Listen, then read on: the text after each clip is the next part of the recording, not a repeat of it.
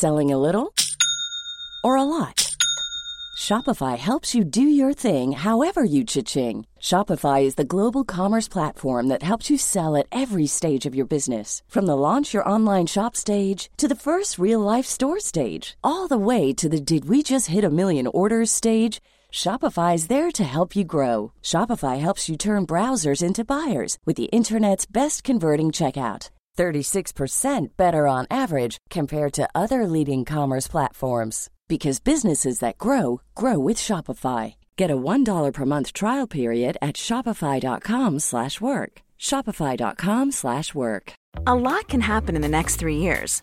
Like a chatbot may be your new best friend. But what won't change? Needing health insurance. United Healthcare tri-term medical plans are available for these changing times.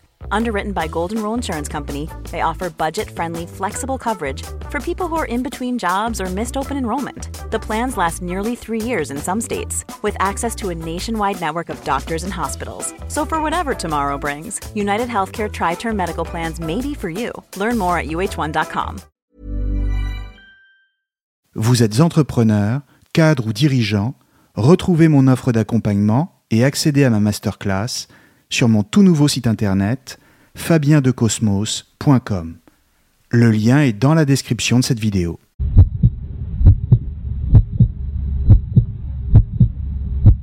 Bonjour à tous et bienvenue sur Cosmos.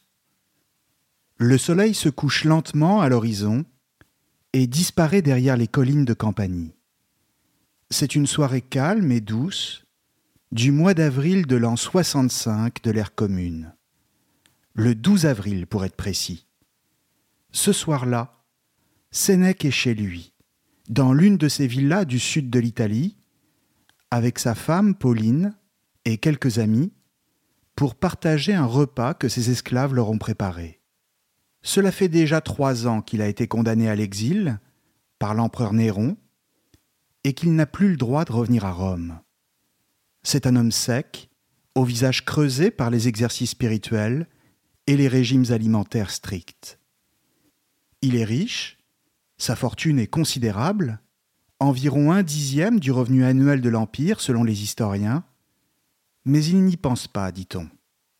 Ses journées, il les consacre à l'écriture de ses livres et à la philosophie, s'efforçant d'aligner sa conduite sur sa pensée, c'est-à-dire de mener une vie philosophique, en homme vertueux, en romain et en stoïcien. Seulement voilà, dans l'obscurité, en silence, une cohorte de soldats envoyés par Néron prend position autour de la maison. Ils ont pour ordre de bloquer toutes les issues et de s'assurer de la personne du philosophe. Il n'est pas question de le tuer, mais de lui faire connaître la volonté de l'empereur, et qui est celle-ci, il doit lui-même, et sans attendre, mettre fin à ses jours, se suicider tout de suite. On lui reproche d'avoir participé à un complot contre Néron, ce que l'histoire a retenu comme la conjuration de Pison. Impossible de savoir s'il y a vraiment pris part, mais son nom a été évoqué par l'un des conjurés. Et maintenant, il doit payer. On attend de lui qu'il meure en romain, c'est-à-dire sans sourciller. Il doit quitter la vie comme si elle n'était rien, car à cette époque ce qui importe vraiment, c'est la qualité de la vie, pas sa durée.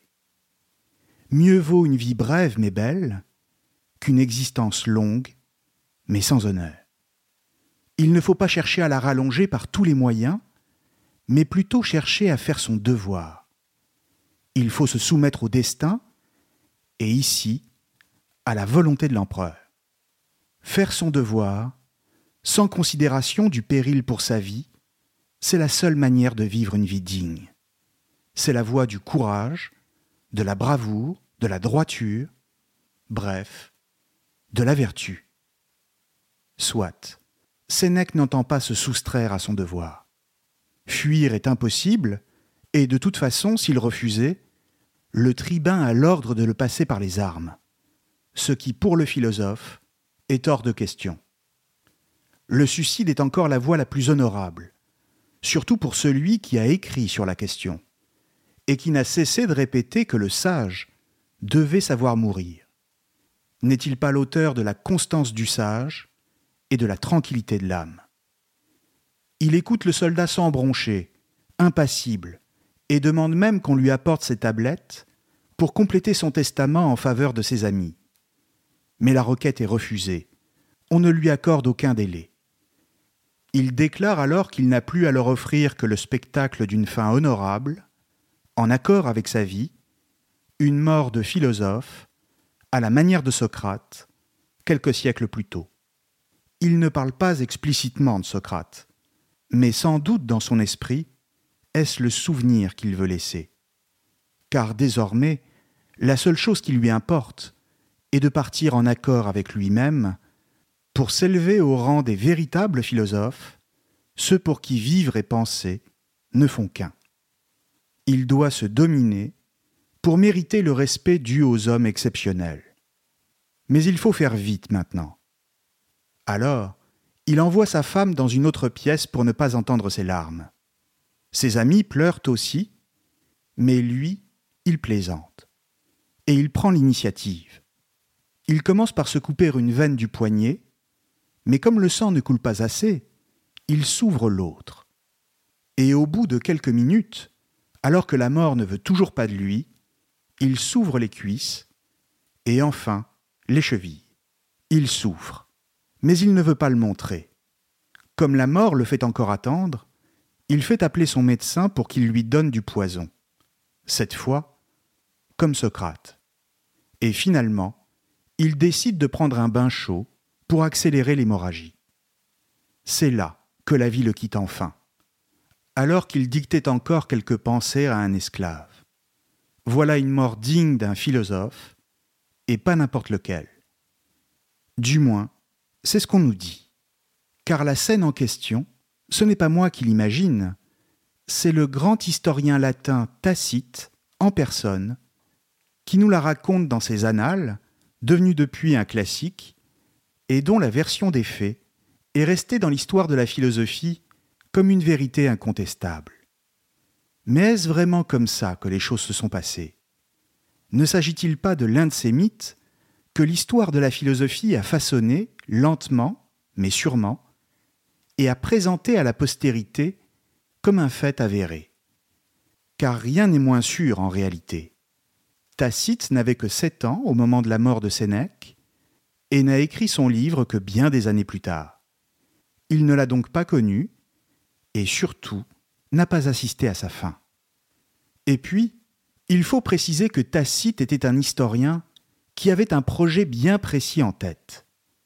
À la fin du premier siècle, il entendait montrer que les valeurs et les grands idéaux républicains des siècles précédents avaient disparu, au profit d'une nouvelle catégorie de gouvernants, corrompus et ignares, ainsi qu'à des hauts fonctionnaires romains qui ne se préoccupaient plus du bien commun ce qu'il entend dénoncer, c'est la Rome des empereurs, celle de son époque, dont Sénèque aurait été la victime. Le philosophe parfait, qui meurt d'une manière impeccable parce qu'un empereur fou lui en a donné l'ordre. Tacite a voulu nous représenter la vie de Sénèque, et surtout sa mort, comme celle d'un personnage illustre, l'égal de Socrate, comme je le disais, et cela dans le but de critiquer la Rome impériale de son temps.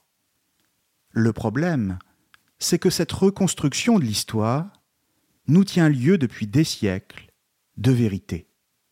Et aujourd'hui, Sénèque est bien considéré comme un philosophe qui a vécu et qui est mort en sage stoïcien, et même qui a su faire de sa vie une œuvre d'art.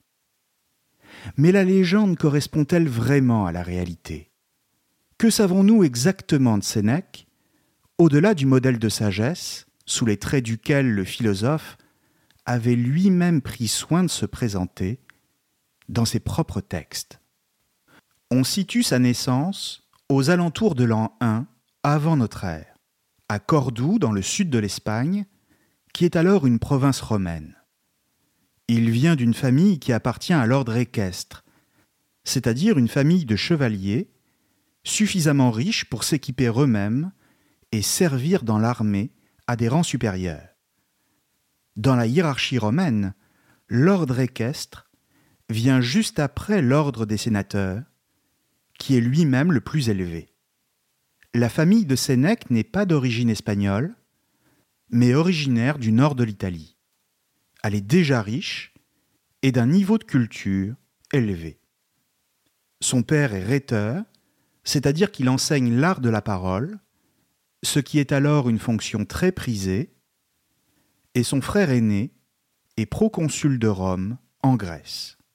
Autrement dit, un membre important de la haute administration impériale. Quand la famille décide de s'installer à Rome, Sénèque a tout juste deux ans. Il va donc grandir dans ce que l'Empire peut offrir de meilleur à cette époque à un membre de l'aristocratie. Très tôt porté sur les choses de l'esprit, dès l'adolescence, il fréquente les philosophes, et notamment les pythagoriciens, les disciples de Pythagore, dont il suit les cours. Ceux-ci constituent alors une véritable confrérie qui pratique l'initiation à différents mystères et cultive des croyances sur la transmigration des âmes, croit en la réincarnation, pense qu'une vie pauvre et sans excès est la plus souhaitable. Bref, c'est une sorte de philosophie mystique dont les origines remontent à la Grèce antique, bien sûr, et qui présente bon nombre de points communs avec la religion égyptienne. Et d'une certaine manière, il est assez mal vu par les autorités romaines de s'adonner à ce type de culte oriental apparenté à une secte, apolitique et asocial par nature. Le père de Sénèque incite donc son fils à changer de fréquentation, car il faut penser à l'avenir. Et l'avenir, pour lui, c'est la cité et la haute administration. Mais le jeune Sénèque est d'une nature fragile. Il est souvent malade, tousse beaucoup, il fait des crises d'asthme, dirait-on aujourd'hui, si bien qu'on l'envoie en Égypte pour se soigner. Surtout, il se révèle dépressif et suicidaire. Le suicide semble même être chez lui une obsession. Le séjour va durer cinq ans et il est probable que le jeune Sénèque ait été fasciné par ce pays, qui est aussi la destination la plus prisée de toute l'Antiquité pour ses mystères. L'Égypte, c'est le pays, pense-t-on à cette époque, qui détient les secrets de la mort et de l'au-delà, ce qui n'est pas pour le laisser indifférent. Sans être vraiment parvenu à guérir de son mal, quel qu'il ait été en réalité, sûrement des problèmes respiratoires, et dont il souffrira toute sa vie, Sénèque rentre maintenant à Rome. Il a vingt ans désormais, et le voilà qui se lance dans des études de droit pour devenir avocat, et ensuite s'ouvrir les portes d'une carrière politique au sein de la cité. Et c'est un fait que Sénèque a bien changé. Lui qui, plus jeune, était adepte des cultes orientaux, qui pratiquait le repli communautaire et revendiquait la pauvreté, il semble maintenant tout entier tourné vers la recherche de la gloire et des honneurs. À partir de l'âge de 25 ans, il va donc monter tous les degrés de la hiérarchie politique, de questeur, c'est-à-dire responsable des finances publiques, jusqu'au consulat, et plus tard, jusqu'à être nommé sénateur. C'est un fait également, et il ne s'en cache pas, qu'il sait se faire des amis parmi les personnalités les plus importantes de la cité, et surtout les plus riches. Sénèque a de l'ambition et mène une vie mondaine intense. Car pour l'heure, il n'est pas du tout question de philosophie, et Sénèque n'a encore rien écrit. Ce qui l'intéresse, c'est surtout de progresser dans sa carrière et d'augmenter sa fortune. Bien sûr, comme il le dira plus tard, la richesse est un indifférent du point de vue moral. Comprenez qu'elle n'est en elle-même ni bonne ni mauvaise, et que posséder de la richesse n'est donc pas un mal. Elle peut même être un bien, quand elle sert à aider les pauvres et à financer des actions caritatives. De même, la richesse est indifférente par rapport à la sagesse. Le sage peut aussi bien être riche ou pauvre, et d'une manière absolue, la richesse en elle-même est une donnée qui ne change rien. Ce n'est donc pas un problème d'avoir du pouvoir et de la richesse, puisque cela permet de développer des vertus, comme la bienfaisance par exemple, et donc d'être plus sage. C'est ce que Sénèque appellera un indifférent préférable. Ou si vous préférez, c'est indifférent d'être riche, mais c'est tout de même préférable, en l'occurrence préférable à la pauvreté, qui, elle, ne permet aucune vertu.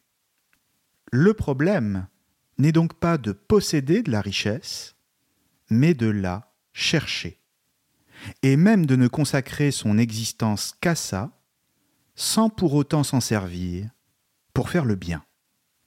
En véritable homme d'affaires, il pratique l'usure, c'est-à-dire le prêt à intérêt, et gagne ainsi des millions de sesterces. Il n'est donc pas simplement question pour lui d'avoir de la richesse, mais de la faire fructifier par des pratiques financières qui n'ont pas d'autre finalité que la richesse elle-même. Aujourd'hui, on appellerait ça une banque. Mais pourquoi pas après tout? Rien d'immoral ici. Simplement, Sénèque, même s'il n'a encore rien écrit, se dit stoïcien. Comprenons bien qu'à cette époque, dans les cercles du pouvoir romain, surtout au Sénat et dans l'administration, bon nombre d'hommes politiques se disent stoïciens, parce que cela leur permet de donner à leur façon de vivre et à leur pouvoir un vernis philosophique.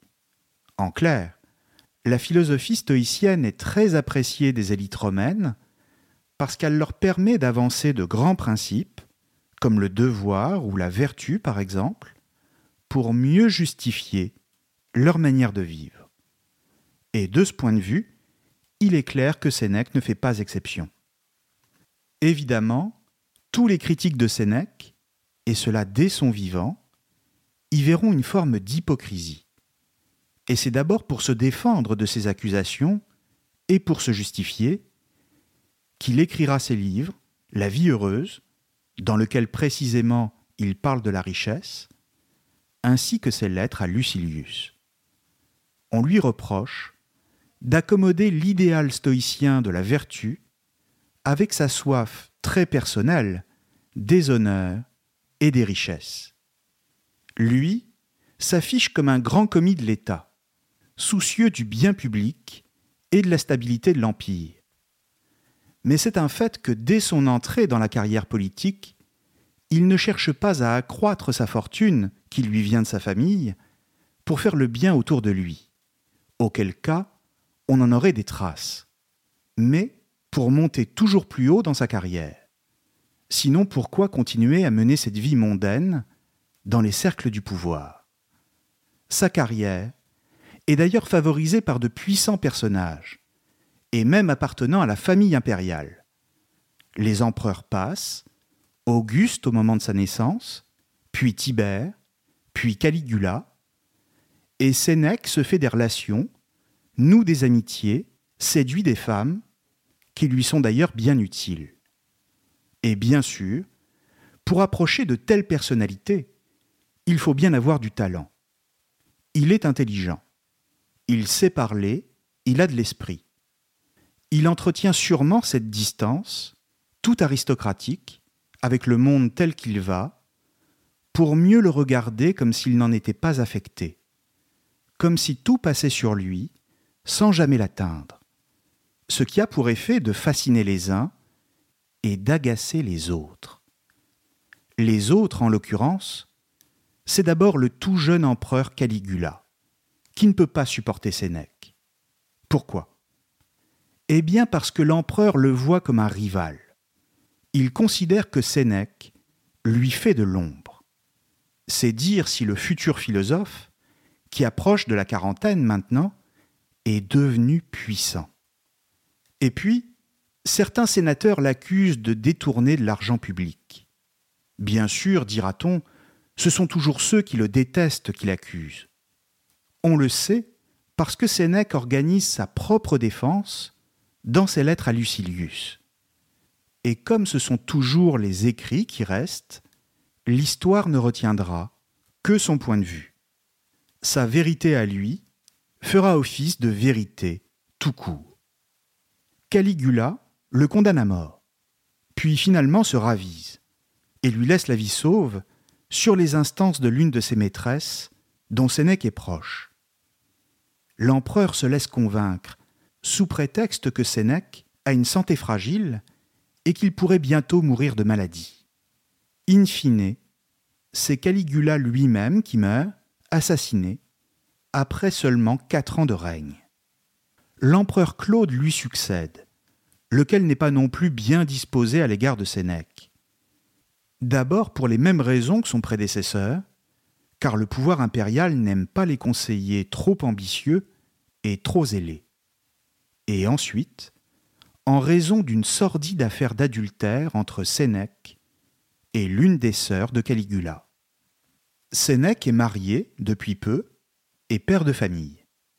Notons au passage que Sénèque n'a pas épousé n'importe qui, mais Paulina, dont je parlais tout à l'heure, fille de Pompeius Paulinus, richissime armateur, qui deviendra lui-même préfet de la nonne, c'est-à-dire un homme clé, qui sera chargé de l'approvisionnement de Rome en grains, et à qui Sénèque dédiera plus tard son livre La brièveté de la vie. Or, Rome ne plaisante pas avec la morale. Et cette affaire d'adultère contrarie fortement le pouvoir, justement parce que Sénèque est un personnage riche et célèbre. Certes, impossible de dire si cette histoire est vraie, mais tout de même, la condamnation, elle, est bien réelle, et elle montre bien à quel point Sénèque était détesté.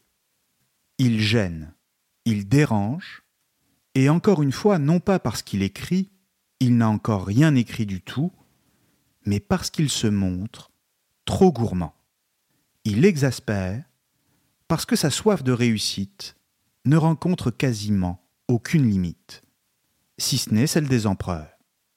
Condamné à l'exil, en Corse, commence alors la période qu'il considère lui-même comme la plus sombre de sa vie, et qui va durer huit ans, de 41 à 49. Il déteste la Corse. Il se sent loin de tout et s'ennuie. La solitude est pour lui une épreuve insupportable. Et il rêve du jour où l'empereur lui pardonnera et le laissera rentrer à Rome. Loin du luxe auquel il est habitué, il se plaint de la rigueur du climat et de l'austérité de la vie dans les montagnes de cette île dont il ne connaît rien. En fait, il se plaint de la vie au sein de la nature, où pourtant l'idéal stoïcien devrait le reconduire. Alors que fait-il? Il écrit. Cette fois, c'est le début de sa carrière philosophique. Oui, mais il écrit des consolations, dont l'une, comme par hasard diraient les mauvaises langues, est adressée à Polybe, lequel n'est autre qu'un conseiller de l'empereur Claude, et qui vient juste de perdre son frère. En clair, il cherche à se faire bien voir des proches du pouvoir impérial. Dans ces textes, il s'adresse aussi à l'empereur lui-même, le présente comme un dieu, seul capable de rendre la justice. Étonnant pour un philosophe qui fait reposer la vertu sur l'acceptation de l'ordre du monde et la coïncidence avec l'univers. Le résultat, c'est le silence. Rome ne lui répond pas. Et cela, peut-être parce que la vertu pour les Romains consiste justement à ne pas se plaindre. Au fond, tout se passe comme si Sénèque s'adressait ses consolations à lui-même, pour tenter d'apaiser sa peine d'être loin du centre du monde. A lot can happen in the next three years. Like a chatbot may be your new best friend. But what won't change? Needing health insurance. United Healthcare Tri Term Medical Plans are available for these changing times. Underwritten by Golden Rule Insurance Company, they offer budget friendly, flexible coverage for people who are in between jobs or missed open enrollment. The plans last nearly three years in some states, with access to a nationwide network of doctors and hospitals. So for whatever tomorrow brings, United Healthcare Tri-Term Medical Plans may be for you. Learn more at uh1.com. When you're ready to pop the question, the last thing you want to do is second guess the ring. At Bluenile.com, you can design a one-of-a-kind ring with the ease and convenience of shopping online. Choose your diamond and setting. When you find the one, you'll get it delivered right to your door. Go to Bluenile.com and use promo code LISTEN to get $50 off your purchase of $500 or more. That's code LISTEN at Bluenile.com for $50 off your purchase. Bluenile.com code LISTEN.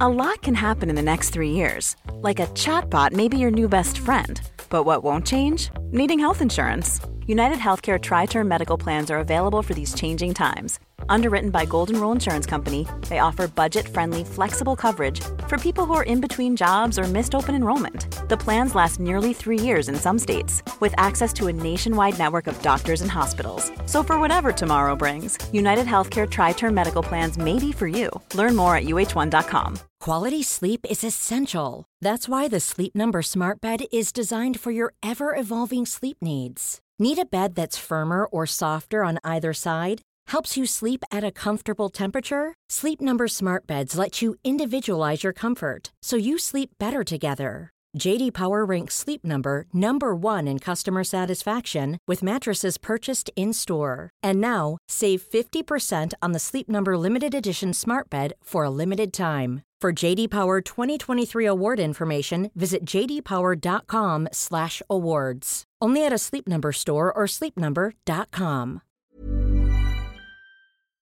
Mais les années passent et Sénèque se morfond.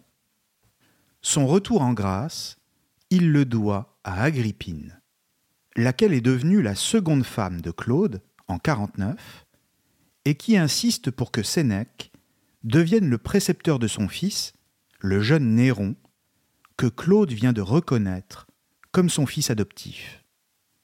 Enfin, de retour à Rome, il commence par se montrer reconnaissant envers Claude, qui lui a permis de revenir, et même de reprendre sa carrière politique. Mais quand celui-ci meurt en 54, soit cinq années plus tard, probablement empoisonné aux champignons par Agrippine elle-même, Sénèque révèle une fois de plus sa véritable personnalité. Tout de suite, la même année que la mort de Claude, il écrit un livre satirique intitulé Apocoloquintose, sous-titré La transformation de l'empereur Claude en citrouille. Apocoloquintose, c'est une expression parodique inventée par Sénèque qui vient du grec apothéosis, qui signifie apothéose. Manière pour Sénèque de ridiculiser l'empereur Claude en lui offrant une apothéose grotesque. Dans ce livre, il n'est pas du tout question de philosophie, mais de tourner Claude en dérision, de se moquer de lui de la façon la plus vulgaire qui soit. Pour être tout à fait précis, si nous traduisons cette expression par transformation en citrouille, il faut bien comprendre que les Romains ne connaissaient pas le fruit de la citrouille. La citrouille à laquelle Sénèque fait référence est sûrement la gourde ou la calebasse, c'est-à-dire un fruit difficile à digérer et qui provoque des flatulences. On comprend la suite et à quelle image Sénèque associe la mémoire de Claude. Cette fois, il est clair que Sénèque se distingue par sa rancune tenace, sa perfidie, sa conduite contraire aux préceptes du stoïcisme, sa quête insatiable du pouvoir et de la richesse, son goût du luxe, mais aussi sa couardise. Car jamais il n'aurait osé écrire ça du vivant de celui dont il se moque. Sénèque règle ses comptes avec celui qui l'a envoyé en exil, ce qui est plus facile désormais, maintenant que Claude n'est plus là. De plus, ce texte a aussi une dimension politique, car il est question pour Sénèque de discréditer l'action de Claude en tant qu'empereur et de présenter le jeune empereur Néron, qui a maintenant 17 ans, comme un nouvel espoir. c'est une manière pour lui de flatter le nouveau prince et de se positionner comme son principal conseiller après avoir été jusque-là son précepteur. En clair, Sénèque a pour but de se faire bien voir par Néron, ce qui là non plus n'est pas une attitude très stoïcienne. Notons que bien plus tard, Jean-Jacques Rousseau lui-même s'y intéressera et en fera une traduction. Mais revenons à Sénèque. Avec l'avènement de Néron, son influence va devenir de plus en plus grande.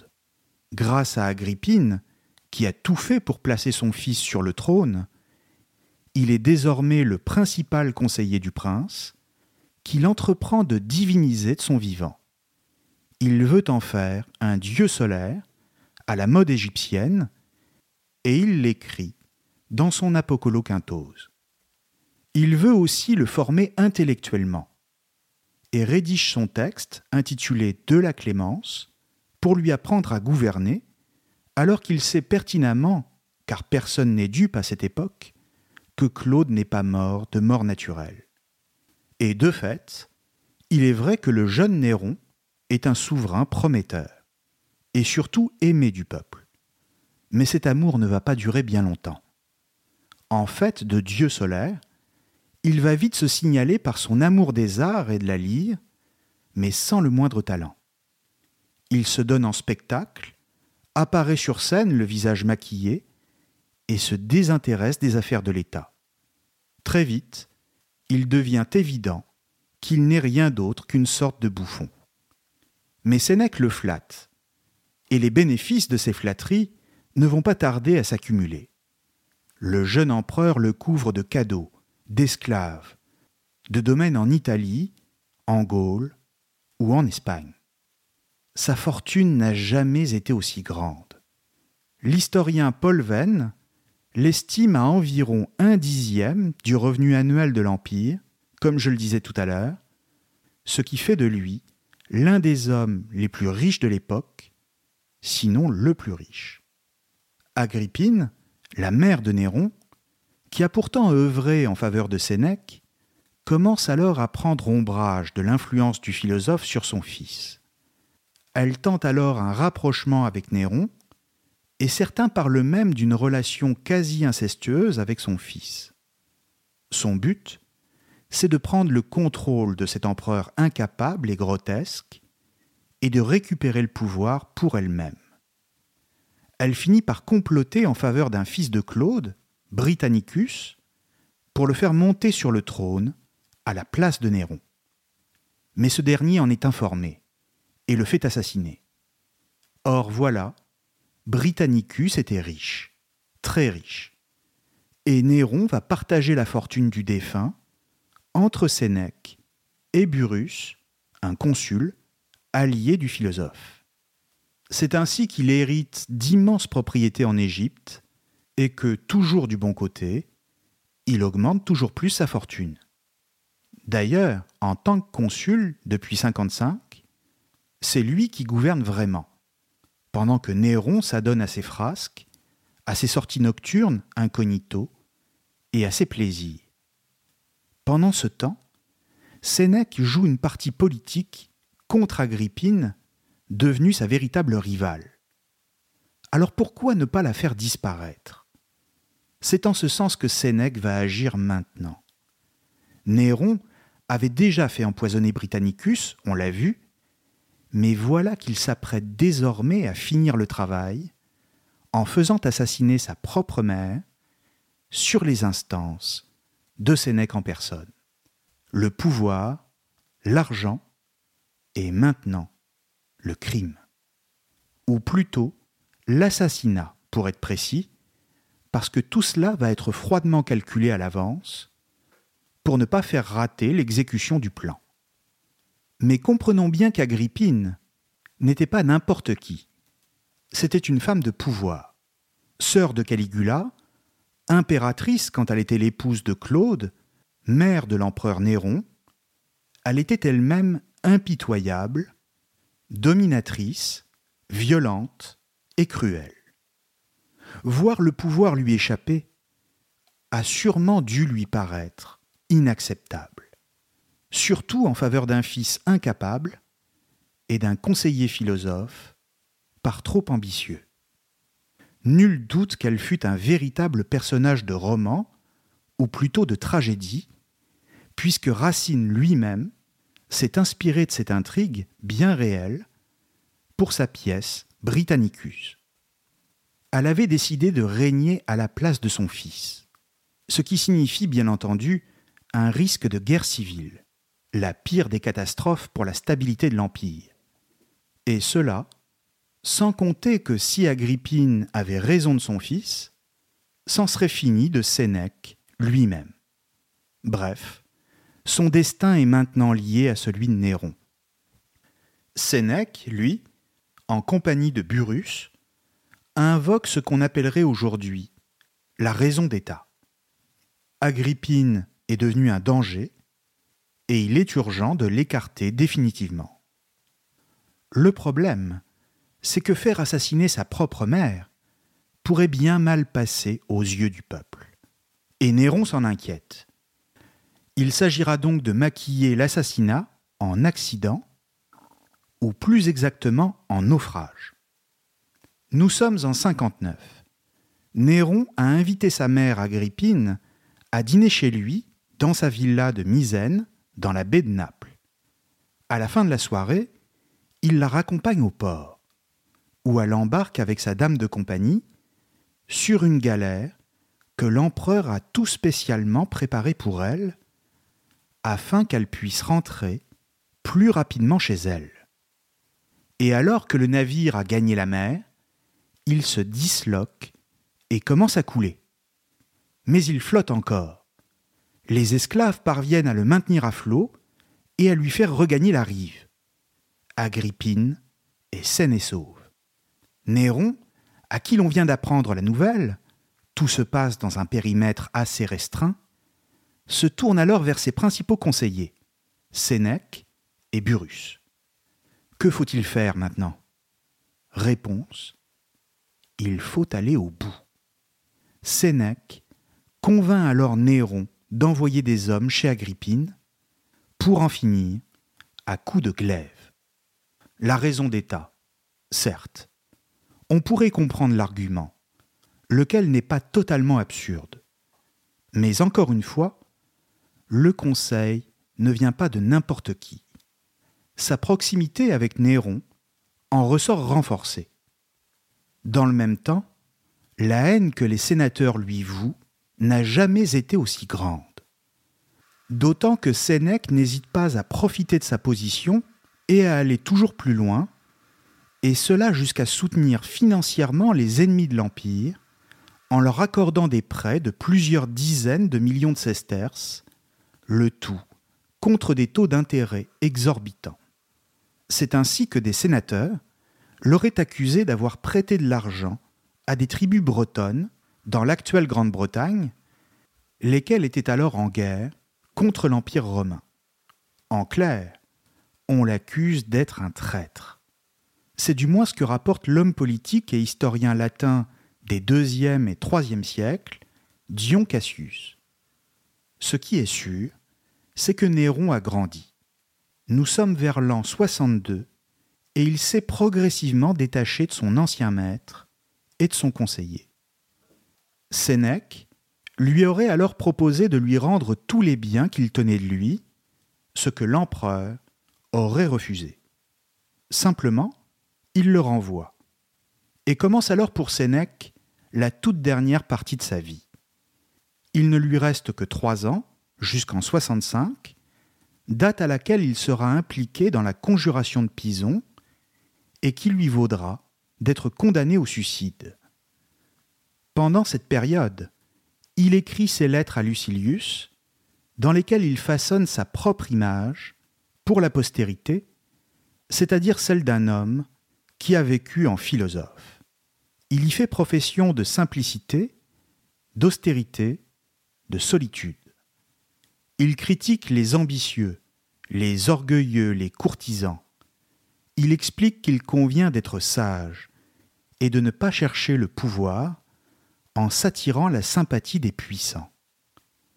que les passions sont des vices qui nous éloignent de la vertu, ou encore que ce n'est pas la richesse qui nous rendra heureux, mais la pratique d'une vie philosophique tout entière tournée vers l'absence de trouble et la jouissance de l'instant présent.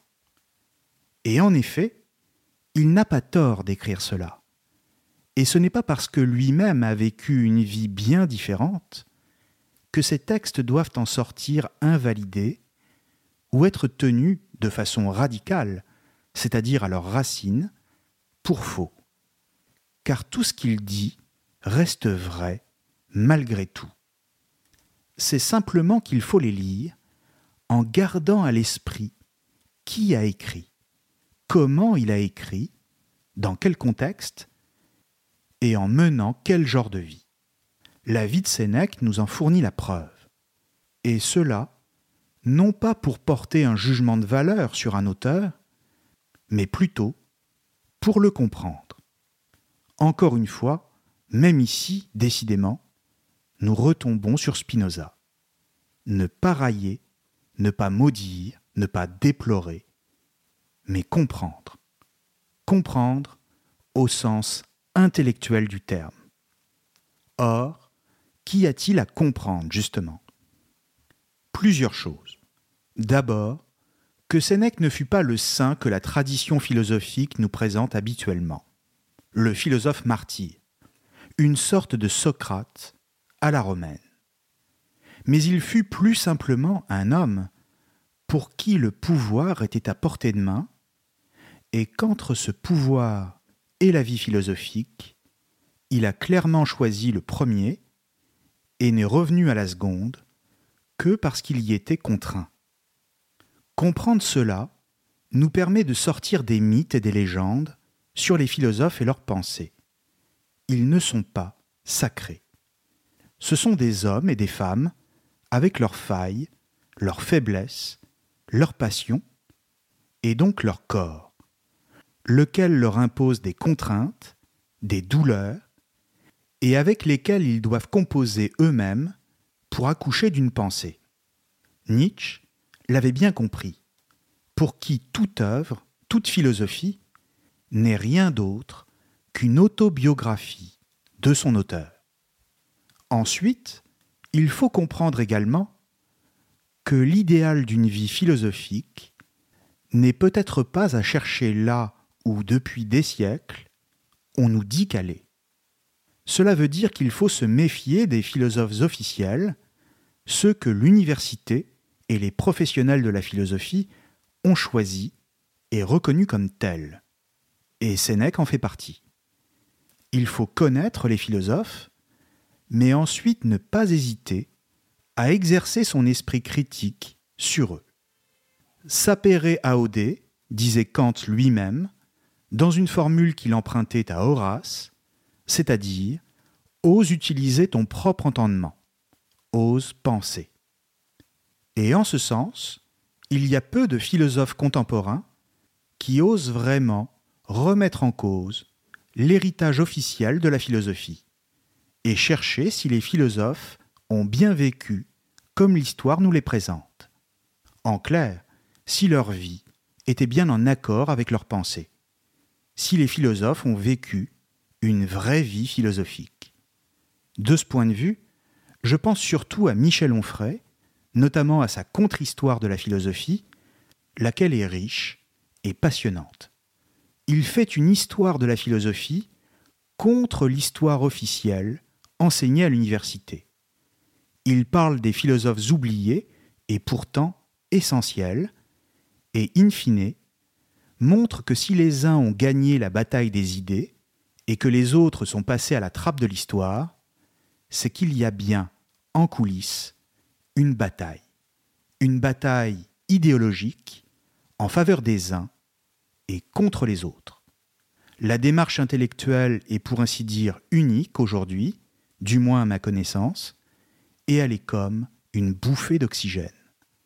Je renvoie d'ailleurs également à son livre Sagesse, où il parle de la philosophie romaine et de Sénèque. Enfin, ce qu'il faut comprendre, et c'est sans doute le plus important, c'est que la vie philosophique ne saurait être réduite à une simple connaissance livresque. Lire Sénèque, c'est bien. Et même après cet épisode, je ne peux que vous le conseiller. Mais agir, c'est mieux.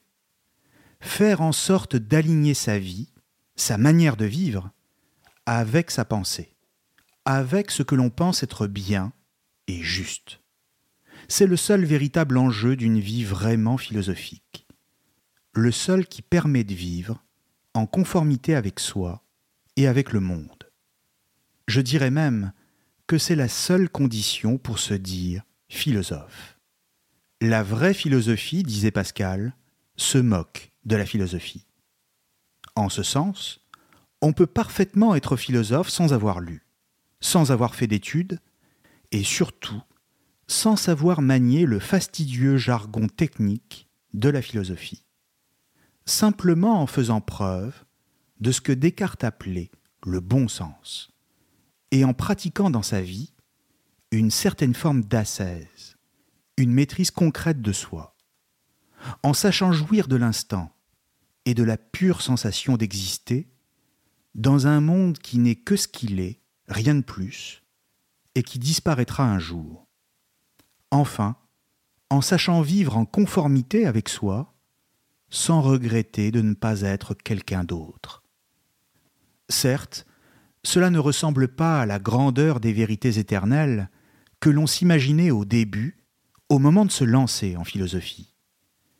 Mais au moins est-ce là un objectif à taille humaine. Au moins est-ce là un sommet accessible.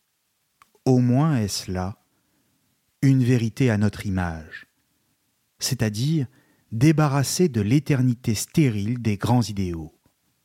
Une vérité de mortel pour les mortels et qui peut nous servir d'aiguillon, simplement mais sûrement, dans notre métier d'homme. Merci à tous et à très bientôt sur Cosmos. Mom deserves the best, and there's no better place to shop for Mother's Day than Whole Foods Market. They're your destination for unbeatable savings, from premium gifts to show-stopping flowers and irresistible desserts. Start by saving 33% with Prime on all body care and candles. Then get a 15-stem bunch of tulips for just $9.99 each with Prime. Round out Mom's menu with festive rosé, irresistible berry chantilly cake, and more special treats. Come celebrate Mother's Day at Whole Foods Market. Planning for your next trip? Elevate your travel style with Quince. Quince has all the jet setting essentials you'll want for your next getaway, like European linen, premium luggage options, buttery soft Italian leather bags, and so much more. And it's all priced at 50 to 80% less than similar brands. Plus, Quince only works with factories that use safe and ethical manufacturing practices. Pack your bags with high-quality essentials you'll be wearing for vacations to come with Quince. Go to quince.com slash trip for free shipping and 365-day returns. Mom deserves the best, and there's no better place to shop for Mother's Day than Whole Foods Market. They're your destination for unbeatable savings, from premium gifts to show-stopping flowers and irresistible desserts. Start by saving 33% with Prime on all body care and candles. Then get a 15-stem bunch of tulips for just $9.99 each with Prime. Round out Mom's menu with festive rosé, irresistible berry chantilly cake, and more special treats. Come celebrate Mother's Day at Whole Foods Market.